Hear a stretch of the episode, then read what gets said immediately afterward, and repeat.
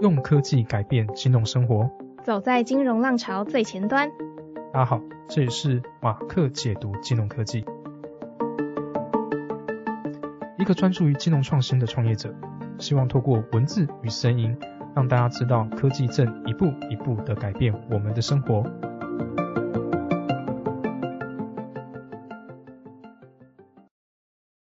欢迎回到马克解读金融科技，我是主持人 Mark，我是主持人 Debbie。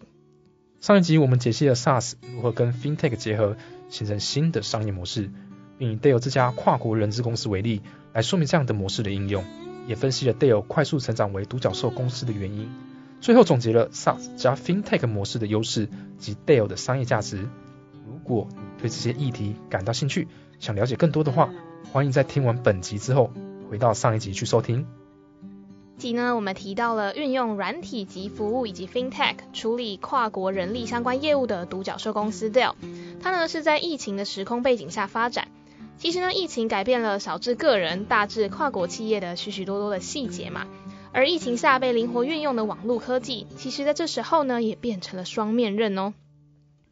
在疫情期间，大家为了避免外出以及跟外界有过多的接触，所以呢会开始选择透过网络购物来购买物资啊，还有增添家用品，就这样子习惯到了现在。不过当所有人透过网络进行交易的同时，个人资料的外泄，包含了信用卡资讯、姓名、住址等重要资料，都变成了诈骗集团犯案的大好机会。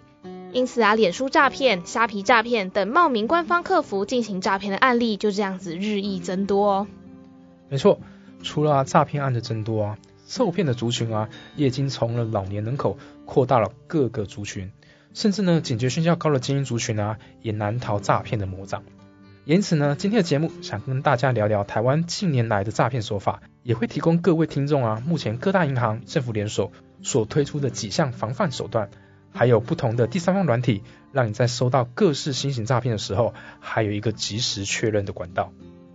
那在节目正式开始之前，我们就来了一个新单元，就是呢，我想要先快问快答 Mark 三个问题。好吧，快来吧。首先呢，第一个想要先请 Mark 凭直觉选一个数字，你喜欢二零一四这个数字还是二零一八呢？我是比较老派，所以选二零一四。好的，那这两个数字呢，其实分别代表了台湾两个诈骗的阶段。二零一三年呢，台湾诈骗事件就开始增加；二零一三年到二零一四年是简讯诈骗的阶段。那所谓的简讯诈骗呢，就是你点下简讯的网址后，就会自动购买点数的手法。这个呢，让许多人无缘无故多了一笔额外的消费。而自从二零一六年开始，诈骗的战场呢，就从简讯转移到网络。哇，那个骗法就是更加五花八门了。没错，Baby 说的简讯诈骗呢，随着新的平台兴起啊，各种不同的诈骗也开始产生。二零一三年呢，猖獗的是脸书购物诈骗。就像是在脸书有些社团，他就揪团啊，说要买便宜的商品，在大量收集购买的资金之后啊，就全款就跑掉了。二零一四年呢，就是赖诈骗，当然也有很多模式啦。不过有一些像是歹徒，他假冒被盗者的身份，他就要求啊赖名单里面的朋友帮他买一些点数啊，游戏点数。那你可能看到好久没有联络的朋友，当然就想说帮帮他啦。嗯。但是呢，这些诈骗集团一拿到点数啊，就会在网上卖出。所以啊，就非常非常难的追回。那二零一六年之后开始的网络诈骗，在二零一六年呢是假冒亲友诈骗。那假冒亲友诈骗呢是诈骗集团的一种惯用手法，歹徒呢会盗用民众的 LINE、脸书等账号之后，冒充本人呢向好友名单发送讯息，要求亲友汇款救急。或者呢，他们可能会以乱枪打鸟的方式随机打电话，他们就会先跟对方说，哎，猜猜我是谁？那等被害人说出了第一个名字之后，他就顺势假冒就是那个人，再向被害者借钱。那到了二零一七年呢，就变成了 ATM 解除分期付款，相信这个呢，大家应该是蛮熟悉的。这个啊，虽然是大家很常见的诈骗，但是目前呢，还是陆陆续续会听到受害者。诈骗集团呢，他通常就取得了电商的一个交易资料后啊。他就假冒成客服啊，或是银行人员，他就跟你讲说，哎，你这个交易设定错误啊，要帮你分期扣款，什么每个每一个月都帮你扣一万块，所以受害者就会很害怕啊，所以他就会说，哎，我帮你解除这一个设定吧，所以他通常呢就会要求被害人去 ATM 或者是用手机的一些 ATM 的转账的方式，他在输入账户的号码时候啊，他都会跟你讲，哎，这个账户号码是来设定解除你这个约定账户的一些设定啦，让你不会再分期付款扣款下去了。但是啊，等你真的转入之后啊，实际上啊就转入了诈骗者的人头账户里面，然后啊就会被车手给取走了。那再来，二零一八年呢是一夜式假网拍。二零二零年疫情之后，开始有电商会员被盗的诈骗。在节目的后面呢，我们会跟各位听众聊聊这个部分。到了二零二一年，则是假简讯充斥。在假简讯里面呢，他可能会说，快加入投资股票社团，得到更多资讯，然后再附上一个链接。如果点下去呢，就是掉入他们的圈套里面了。近期呢，最恐怖的啊，我想大家在新闻上有听到，就是柬埔寨人蛇集团的一个诈骗。嗯，它主要就是用一些高薪的工作机会，在网络上诱骗民众出国。刚开始手法，它其实跟网络的交友诈骗很像，主要是争取你的信任，然后啊，再用高薪当做诱饵。一旦啊，你真的被骗出国到当地之后啊，就会被软禁起来，没办法回台湾，然后被迫啊，在网络上进行这样子的跨国诈骗，陷入了同一个轮回当中。真的听起来是非常的恐怖。那简单的总结完近十年来在台湾典型的诈骗手法，接着呢，我们就进入快问快答的第二题。那我想要请 Mark 直觉的选择是 AI 科技还是洗钱防治法呢？这里我就是法规派，洗钱防治法。好，那这两个呢？前者可以说是诈骗事件发生前的事前预防，后者呢可以说是诈骗事件发生后的事后处罚哦。相关 AI 的发展呢，的确让这些诈骗的事件啊变得更容易被发现。比如说账户异常交易的行为的检测啊，伪造证件的辨识啊，还有像是车手提款的一个几率的分析啊，这些啊都是让我们警察贝贝更容易抓到这些犯罪集团。那节目的后半部分呢，我们会更详细的跟各位听众说明防治诈骗的细节。最后，我们进入快问快答的第三题，请问是趋势科技防诈达人还是美玉仪呢？我自己本身有在用的就是防诈达人。两个呢都是第三方工具辨识的诈骗。那我们就话不多说，马上进入节目的第一个部分。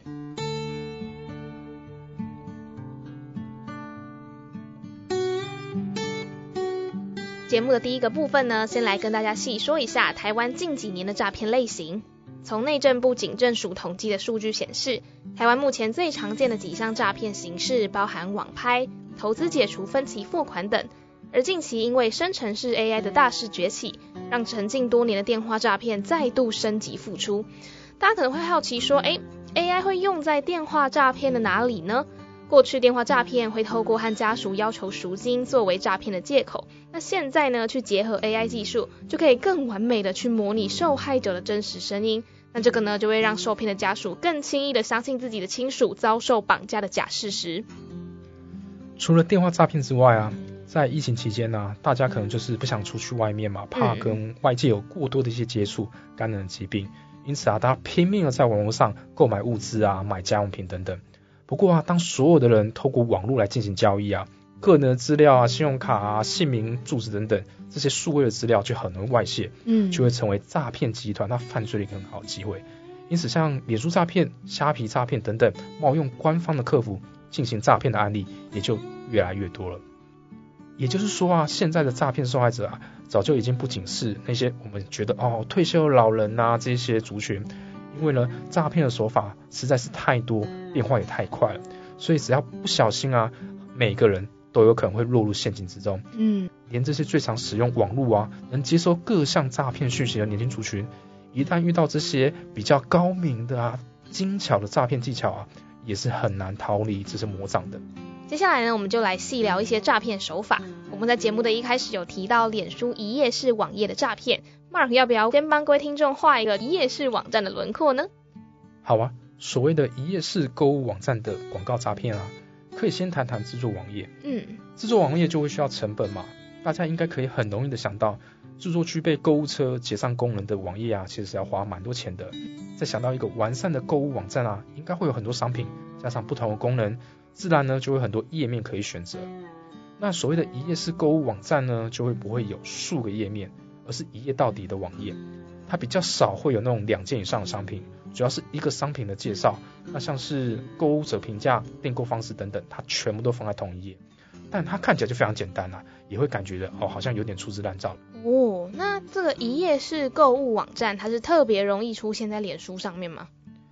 首先啊，我想脸书的它用户真的是还是蛮多的啊。以台湾的目前的社群来讲，脸书还是第一多的。嗯，所以对这些诈欺的业者来讲啊，这是一个最好的平台去散播了。再来就是啊，脸书的广告平台啊，可以让诈欺者很精准的去锁定到他想要普及的那个，进而的啦去提高他们的诈骗成功率嘛。嗯，最后呢是脸书的分享跟点赞这功能啊，可以让资讯很快速的传播，还用社群的力量来做这个行销宣传。这意味着诈骗的讯息啊，可以在短时间内触及到非常大量的客户。这些呢都是为什么一些是诈骗网站啊喜欢在脸书上面曝光的原因。哦，了解。那透过一页式网站、网络直播带货、艺人网红团购呢，它是现在不少人购买新产品的管道之一。它不仅方便，它还有名人的撑腰，那价格普遍都能低于自己在流通的网购平台上来的便宜。因此呢，一页式网站的购物模式其实是越来越常见的。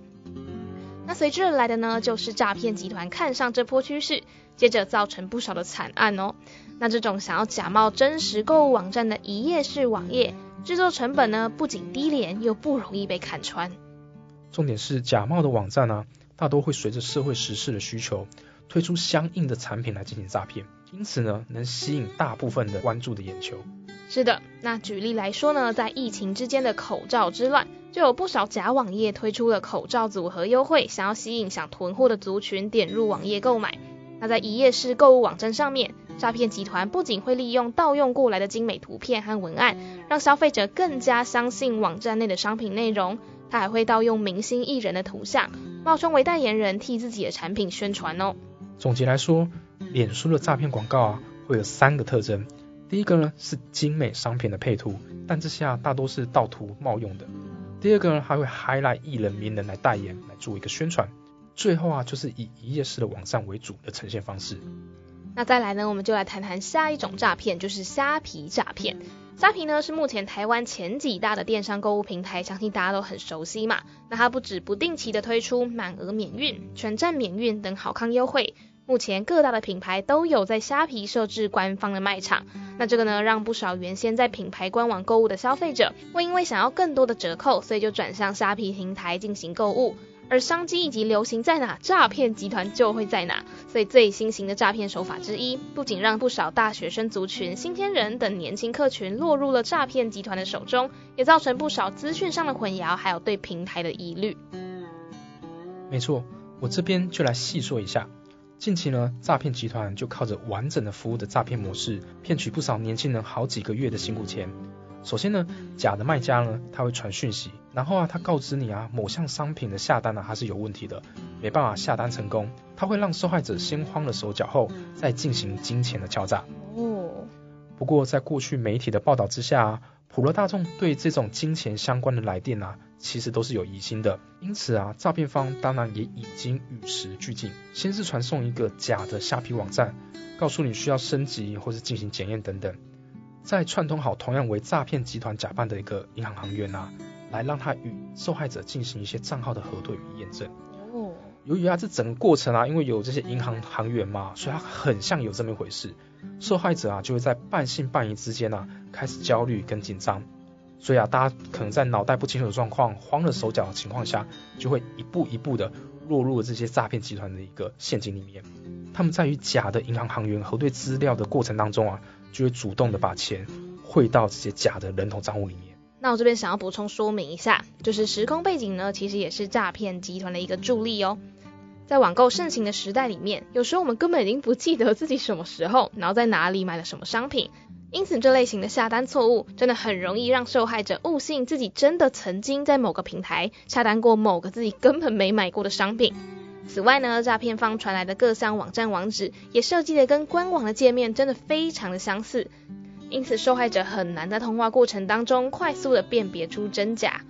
网络转账或是行动银行其实现在也越来越便利了，这也因此成了新型的虾皮诈骗之所以可以攻破年轻人的防御，成功榨取钱财的原因。再来第三个是 AI 电话诈骗。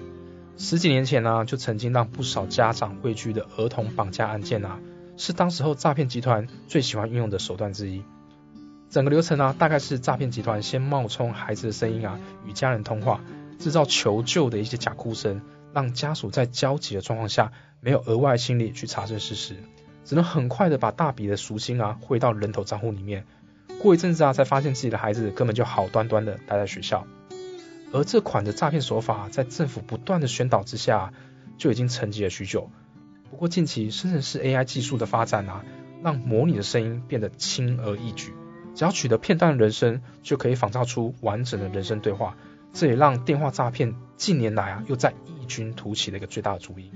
哎，那相信各位听众听到这边可能会疑惑，我的声音到底要怎么外流呢？其实原因是非常简单的，它也藏在一些我们不注意的瞬间，那就是我们拍摄影片上传到个人的社群媒体的过程。没有多想的去上传个人的影片，这时候呢，我们的声音就这么大方的成为了诈骗集团最完美的诈欺工具哦。没错，AI 工具不只是可以换声音，当然也可以换脸。嗯，近期不只是中国透过 AI 换脸的新诈骗案件啊，不断的飙升，美国也传出近几年的 AI 诈骗啊，发生的案件率也成长了五十 percent。而这些遭受诈骗的族群啊，除了老年人口以外啊，其实也不乏一些商业精英哦。我们现在对于社群媒体的依赖性非常的高，有意无意之间，我们就上传了自己的人生影像，这些啊都是诈骗集团的素材啦。现在的大型语言模型啊，可以依照各种风格对文本进行编写，因此啊，只要有那么几秒钟的声音、影像，或是信件上的往来啊，AI 啊就能轻易的学习一个人的写作的风格、说话的语调，诈骗集团啊再接着做假乱真的诈骗，就可以达到它的目的了。听起来真的是非常的可怕，而且真的是很容易相信呢。那另外值得一提的是，因为疫情而开始的居家办公模式，这个模式呢，其实让许多人习惯于线上开会嘛。那另外为了保持会议期间声音的品质，大家可能会开启这个降噪的功能。那诈骗集团就会在当中取得了更加清晰的声音范本，用来进行不法行为哦。那上述提到的三个诈骗，脸书一页式网页诈骗。虾皮电商诈骗以及 AI 诈骗，前两个呢都是跟消费蛮有关系的。人们的消费行为啊，常常受到广告的影响。有鉴于网络诈骗事件一直的发生，台湾政府啊也针对广告刊播者以及网络平台寄出各种禁令，希望阻止越来越猖狂的一些诈骗案例。其中啊，禁令有针对广告业者不得冒用名人或公司的名义，向消费者推出有价证券的推荐或引诱型的投资。另外啊，也不得以产品过往的绩效让人误信商品的获利性等等。而针对网络平台方，政府除了加强事前的审查以及增加下架的机制之外，其实呢，现在也明定了平台上损害赔偿的责任。以上呢，都是目前政府针对网络诈骗案件做出的几项禁令，有望降低未来的网络诈骗案例。那说是这样说啦，禁令有是有，不过 Mark。透过这些网络平台进行诈骗的假卖家、假粉砖，为什么总是无法根除啊？难道官方的审查不够严密吗？还是是什么有什么漏洞一直没有被修补呢？这个其实是因为每天透过脸书平台进行贩卖啊、刊登广告等等账户的申请啊，真的是不胜枚举。因此呢，目前脸书审查机制啊，它大多是仰赖一些自动化的科技，也就是说呢，可以快速的处理大量案件的同时呢，也存在着可能失误的风险。也就比较难判断商品的真伪了。另外，当你发现某个粉砖的专业从事着不法的行为，关掉账号之后呢，他仍然呢可以以另一个身份创立新的粉丝专业，继续招摇撞骗。这也是为什么脸书的诈骗呢始终无法斩草除根的原因。这边呢就跟各位听众简单的统整一下，政府针对广告刊播业者所提出的六大禁令，以下呢都是不能做的行为哦。第一个呢是使人误信经核准经营的特许业务，第二个是从事投资分析的同时，有招揽客户或投资劝诱行为当做保证获利的表示，例如宣称多少保证获利。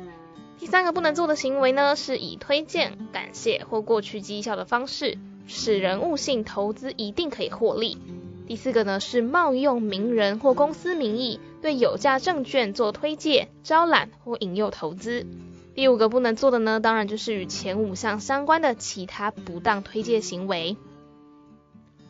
而网络的平台业者呢，他应该遵循五大义务。第一个就是网络投资广告啊，它需要实名制的。第二呢，非合法的业者呢，禁做特许业务广告。第三。投资招揽广告的审查的六大禁止行为。第四呢是加强平台业者事前审查跟事后下架一个机制。最后一项呢就是明定平台业者的一个损害赔偿责任。那节目的第一个部分呢，我们谈了三种常见的诈骗模式，以及政府推出的相关禁令。事实上，除了针对网络广告，台湾近期呢也针对诈骗集团做根除的动作，也在二零二三年五月十九日正式三读通过了洗钱防治法修正草案。那我们就接着听下去吧。就像 David 说的啊，台湾近期为了根除诈骗，三读通过了洗钱防治法的修正草案，主要是针对了第十五条之一、十五条之二，还有第十六条进行修正。往后啊，若是没有正当理由收集他人的金融账户或是虚拟账户，最重啊可以处五年以下的有期徒刑，可以拘役或并科新台币三千万以下的罚金。修正条文第十五条之一的内容是增订收集金融机构账户、虚拟通货账号或第三方支付账号罪，以这个呢来填补现行处罚的漏洞。意思是，如果你有收集这个行为，检警就会开始调查。那我还蛮好奇，为什么十五之一会这样子修订啊？第十五之一条的修订啊，是由于诈骗集团啊，它都是先收购人头的金融账户，来作为收受诈欺款项的一个犯罪工具。它这一项行为啊，就会造成追讨实际犯罪所得及幕后的一个集团的困难。在司法审判的实务上啊，往往就面临不易证明提供账户者或收集账户者有主观的帮助犯罪意图的一个困境。所以我们的法务部长啊，就只是哎，我们一定要修正这一个洗钱防治法。从人头账户端啊来阻断诈骗集团一个不法金流的一个源头，使诈欺洗钱犯罪断裂而无法得逞。了解了解。那近年来呢，除了在法律上做出增修之外，各家银行以及银行工会都相继推出了许多防范诈骗的手法。他希望在疫情过后，大量依靠网络生活的民众可以有更安全的交易环境，守住自己的钱财，避免诈骗。举例来说。方便又快速的网络银行转账，就是近期各家银行防诈骗的第一条防线。过去为了提供给有定期高额转账需求的客户有更方便的汇款捷径，而推出的约定转账方案。这款网银功能呢，相较于非约定账户单日有近两百万元的汇款额度，在这个便捷的优势底下呢，其实也就成为了网络诈骗的最佳诈骗工具。由于当用户申请约定转账之后，他的汇款流程就可以省略了输入密码或是验证的程序，只要输入汇款的金额，就可以快速的将金钱汇入相应的账户之中。那这个呢，在安全性层面来说，啊，刚好成为了诈骗集团的最佳利器呢。所以啊，各家的银行啊，开始就针对了约定转账的一个功能，陆续推出了相对应的一个限制条款。希望能更加有效的帮助客户避免他们掉进了诈骗的陷阱之中。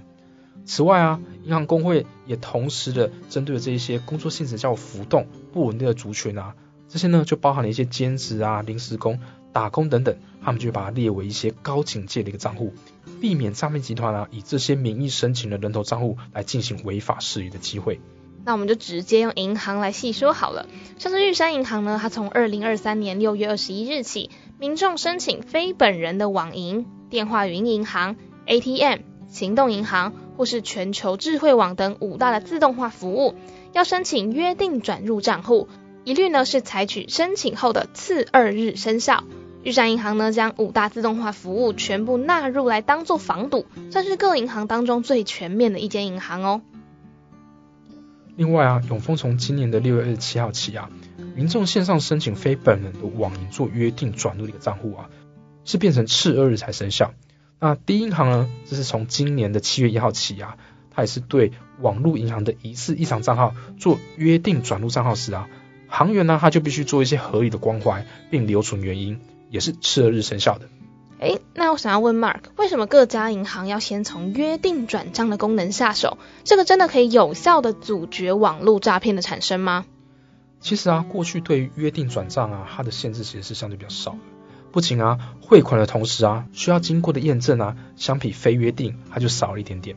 生效时间呢，其实也没有很慢呐，就一天。因此呢，当用户发现落入诈骗之手的同时啊，款项啊，其实就已经生效，无法挽回了。也就是说呢，这一次针对约定账户推出了各项限制啊，它其实啊，就是希望可以帮助用户多争取那么几天。如果真的啊，意识到案情不单纯啊，可以因为生效日期它只延长了一天，有一个缓冲的机会去救回你的钱财。嗯，银行工会啊，也针对了三十多项的常态性手法诈骗，建立一些模板。未来啊，只要触发这些已经建议的模型的诈骗形式啊，它就会启动侦测，并且啊，由银行方与客户来进一步的确认状况。若迟迟无法联系啊，他就会先冻结这些客户的账户，来作为一个保障。等客户出现，再来解冻账户，来保障他们的安全。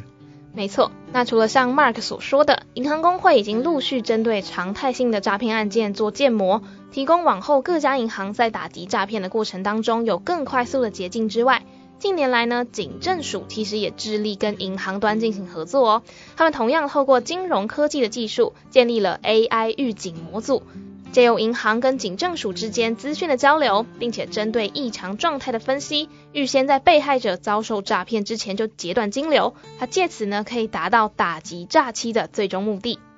是的，自从二零二一年起啊，警政署就率先与富邦银行合作，针对一些异常的样态啊，建立了十五个模组，不仅在上线后啊，成功的免除近千万的金钱遭受到诈骗的攻击。更计划在未来与其十一家银行来合作，共同防范诈骗。哎，那谈到 AI 节目的下个部分，我们就继续跟各位听众说明 AI 科技它在打击诈骗方面如何运用吧。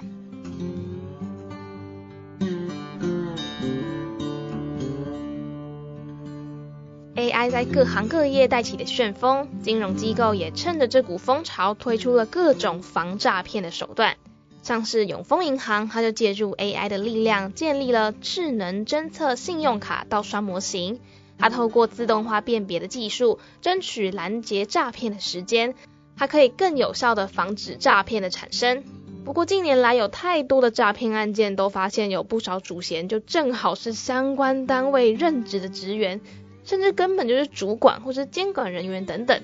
所以呢，在这个防不胜防的社会环境下，还要防范内贼的今日，我们对于掌握公司内部机密的职员，其实也要格外的小心。因此呢，星光人寿就推出了 AI 侦测业务员诈欺风险的模组，透过检查业务员的网路，在弊案萌芽的初期就先斩草除根。那 Mark 要不要详细的跟我们分享一下？哎，有什么相关的案例呢？第一个啊，就是永丰银行的一个智能侦测信用卡盗刷模组。永丰啊，它透过这些金融科技的一个技术啊，建构了所谓的智能侦测信用卡一个盗刷的模型。它提供一个比较高效的预测系统。据宣称啊，这是有一个高达九十八 percent 的一个准确率之下，可以在呢零点零零五秒立即的预测交易是否存在盗刷的一个可能性，同时回传给系统人员来进行进一步的处理。嗯，了解。那第二个我知道的例子呢，就是星光人寿的 AI 侦测业务员诈欺风险。诈骗猖獗的今天呢，除了对这类型的诈骗手法提高警觉之外，其实现在连组织内部的服务人员，包含银行业务员，都需要戴上一层检视的滤镜，避免就落入了内部人员犯案的陷阱里面。而为何业务员相较外部人员犯案来的更加复杂以及难破案呢？原因就在于说，这些内部人员对于客户的金流有一定程度的掌握，犯案手法呢，让诈骗案的发酵时间拉长，不像一般的诈骗案那样，可以很快速的透过网络查询啊，或是第三方软体的帮助，或者是拨打电话给警方求证，能快速确认是否为诈骗。通常这类型的内部犯案的案例，通常都是银行接到了客诉电话，他才有办法开始行动。不仅耗时呢，还有更难以的去找到证据。那星光人寿呢，为了打击内部诈骗犯罪啊，特别导入了关联网络的一个分析技术，借由分析图啊，找出人事及时间之间的关联，找出内部可疑的业务员，来有效打击内部诈骗的行为。若以一般业务的关联网络图啊，其实可以发现。点与点之间呢，它是烟火状的呈现，而那些可疑的业务员，他的网路图啊，呈现就会是蜘蛛网状的，代表其关系图的错综复杂，并且交叉连通，它是有犯罪的可能性的。哇，非常的有画面感。那我们接下来呢，就回到了个人。上面我们提的都是公司对抗诈骗，那各位听众在社会上一定都会有个人这个身份嘛，所以还蛮好奇的，就是我们每一个个人都可以用哪些工具来防范诈骗呢？当然有的。就是一些第三方工具，所谓的第三方啊，就是与诈骗集团与受害者之间之外的第三方。第一个想介绍的就是趋势科技的防诈达人。各位曾经收到长辈朋友传来一些可疑的新闻吗？透过这些耸动的标题啊，他们就会散布一些不实的报道，或是有诈骗相关的一个内容，看似不单纯啊，但是当身边的好友啊都在互传的时候，以讹传讹，结果啊假的也变成真的。没错。因此啊，当各位收到网址新闻，但你还是存有一丝丝疑虑的时候呢，你只要把防诈达人加到你的 LINE 的好友，并将这个网址呢分享给防诈达人，就能立即的透过防诈达人建立的一些大量数据库，帮你分析是不是真的。而且呢，如果是危险的网址啊，它也会提醒你不要点进哦。除了加入防诈达人的好友之外啊，经常使用电脑的用户啊，也可以把防诈达人的外挂软体。添加到自己的浏览器的网页上面，就可以实时的进行侦测。所以啊，即使是你不常使用手机装置，也可以透过这个方法来帮助你辨别诈骗的网站。那我还蛮好奇这背后的技术，它是跟 Chat GPT 一样，是用语言学习的工具吗？透过语言学习的工具，让趋势科技防诈达人可以判断网址是不是诈骗吗？实际使用的技术其实我不太清楚，但呢，据我所知啊，它比较像是收集诈骗网站一些内容跟网址的概念，所以呢，它是透过相关的一个机构啊，去标记哪些网站的内容是有问题的。毕竟啊，这些网站的内容其实都是重复出现的，所以呢，它就可以透过这个方式来判断出，哦，这个是不是一个诈骗的网站，或是疑似诈骗网站的内容。那我其实有听过类似的就是美玉阿姨哦。美玉阿姨呢，相较于防诈达人，它是一款除了能针对回传的资讯进行及时核对之外，还提供一对一讯息查核功能的防诈骗软体。当你如果收到疑似假消息的同时，其实你也可以向美玉阿姨询问，目前是否有类似的诈骗消息。另外，如果你收到了假消息，哎，还是第一波还很新的话，你也可以主动回报给美玉姨，一起替打击假消息、诈骗讯息尽一份心力哦。再还有 Husco。我想还蛮多人都有装的，这是一款帮助你在接收到来电的当下，在荧幕上自动显示出可疑的电话的一个 App。嗯，可以在你还没有接电话之前啊，就提醒你，哎，这个是不是一个可疑的诈骗电话？包含一些车贷啊、房贷等等，它都会显示出来。那目前 Who'scall 它就是免费使用的，大家可以自己下载来使用。不过啊，由于诈骗电话它日益的新增，也会不断的更新，因此啊，如果你是使用免费版本的话，记得要进去 App 里面手动的更新资讯，避免啊诈骗的电话更新之后你都还不知道哦。最后还有一个就是 Scan Advisor，它可以用来评分你想要确认的网站的可信度。由于脸书上的一页式诈骗真的是防不胜防，如果你想要同时达到审核包又能够跟上最划算的团购的同时，你可以先将网站的网址贴到 Scan Advisor 进行及时的检测。它不仅可以快速帮你侦测网站的安全度，更是可以替想省荷包的你保住辛苦赚来的钱哦。那这边想要跟各位听众说，科技真的是双面刃，因为科技而起的新型诈骗，各位听众也可以善用科技来以毒攻毒，我们就一起来守护自己的钱财。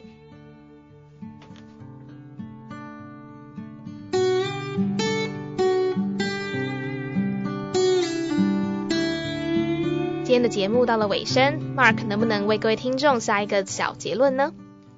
随着科技的发展啊，诈骗集团的作案手法也不断的在进化。我们除了提高警觉，也要善用科技之力，与诈骗犯罪啊对抗到底。最后啊，记得时时看清事实，谨慎处理这些可疑的讯息，一起打造更安全的一个线上环境。那今天的节目呢，跟大家说明了几个常见的诈骗手法，不管是从二零一三年到现在二零二二年，我们都在节目当中跟大家说明了。那同时呢，我们也跟各位听众介绍了几个可能是企业公司常常遇到的诈骗手法。那同时呢，我们也跟各位听众分享了个人要如何面对诈骗。各位听众，如果对内容有任何想法，欢迎到 Instagram 搜寻马克解读金融科技，留言告诉我们。如果喜欢我们的 Podcast。欢迎按赞分享，用科技改变金融生活，走在金融浪潮最前端。我是 Debbie，我是 Mark，这里是马克解读金融科技，我们下次见。